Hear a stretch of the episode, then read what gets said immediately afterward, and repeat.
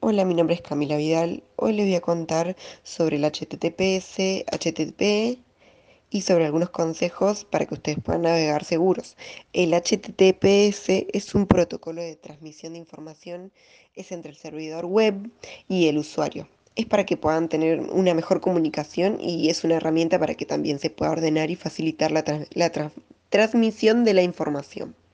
El HTTP es un protocolo en el cual el objetivo es la transferencia segura sobre los datos hipertextos. Un ejemplo, los formularios de datos de usuarios o clave de paso.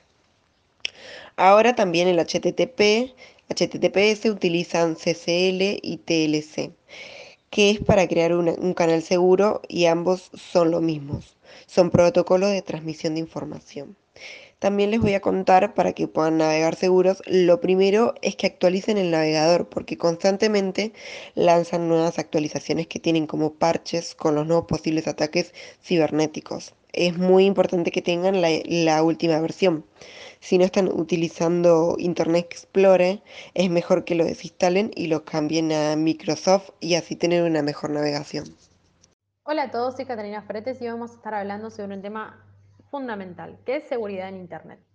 Pero quiero en este podcast y en el día de hoy tratar sobre características comunes de los navegadores y sobre seguridad y privacidad de los navegadores. Pero antes de comenzar, quiero que recordemos que los navegadores son programas que nos permiten acceder a la red de Internet. A partir de tener esto entendido, podemos afirmar que hay distintas opciones de navegadores. Pero hoy solamente hablaremos de dos tipos, que estoy segura que no solamente los habrás escuchado nombrar, sino que también los habrás utilizado.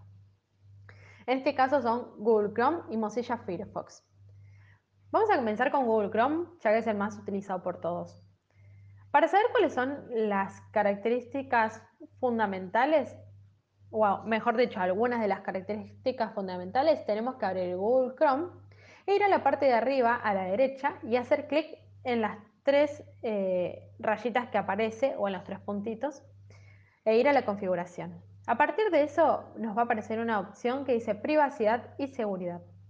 A partir de ahí tenemos que elegir las opciones que querramos desactivar o activar. Para eliminar los datos de nuestra navegación, como el historial, las cookies, que por cierto, cuando estamos hablando de cookies no nos estamos refiriendo a galletitas, sino de pequeños archivos de información que un sitio web puede almacenar en nuestro navegador. A partir de esto se pueden recopilar datos o las contraseñas guardadas. Tenemos que hacer clic en borrar datos de navegación si queremos que se borren, obviamente. Para controlar cómo gestiona Google Chrome las cookies y el seguimiento de nuestra actividad, tenemos que hacer clic en cookies y otros datos de sitios. Y para gestionar la protección y la función de navegación segura, tenemos que hacer clic en seguridad. Esas son algunas de las opciones y de las características de Google Chrome. Ahora vayamos a Mozilla Firefox. Esta es una parte que no ha parado de crecer en las más recientes versiones de Firefox y donde podemos ajustar al máximo el rastreo de terceros al usar el navegador.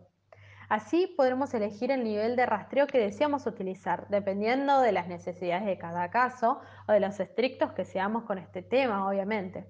De este modo podemos elegir entre estándar, estricto o personalizado. En el caso de las cookies, Firefox nos propone tener un control total sobre estos contenidos que podremos personalizar y adaptar. De este modo tenemos la posibilidad de aceptar la llegada de cookies, su borrado automático o administración por sitios web de modo independiente. Acá nos damos cuenta que en realidad nosotros tenemos el control de lo que miramos y de nuestras búsquedas, obviamente. Ahora sí, quiero ir al otro punto importante que es seguridad y privacidad de los navegadores. Lo que hagamos en cada navegador va a quedar almacenado y va a ser reportado para mejoras de seguridad y estadísticas. Estas pueden ser a través de las cookies, como hablamos anteriormente, que aceptamos al acceder al navegar por la página web. Aún así, lo que también queda guardado en nuestro historial en el sitio web que hemos accedido, los datos y archivos de la misma. Por eso, como hablamos en el punto anterior, es importante poder estar al tanto de las características que tienen los navegadores que utilizamos. Bueno, esto fue todo por el podcast de hoy. Espero que les haya gustado y nos encontramos en el siguiente. Hola, mi nombre es Paula Espinosa y voy a contarles qué es un navegador, cuál es su función y sus principales características. Los navegadores son programas que nos permiten ingresar a la red.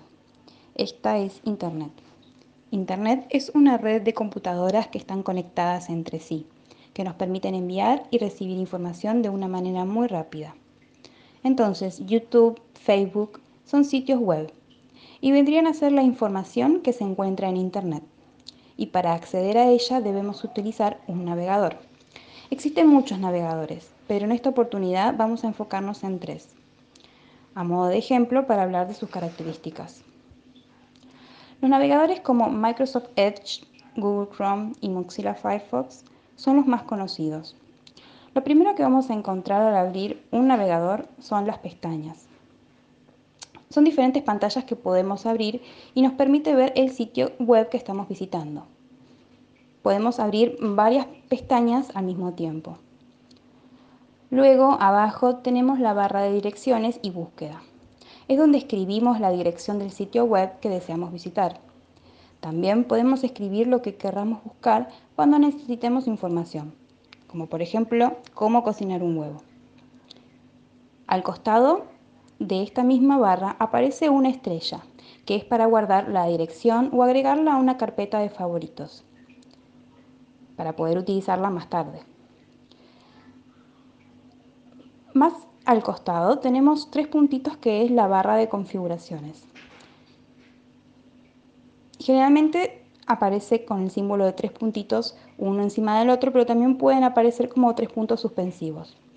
Con esta herramienta podemos cambiar el tamaño de la pantalla, la letra, cambios sobre el estilo, pero también lo más importante es que también podemos configurar la seguridad del sitio.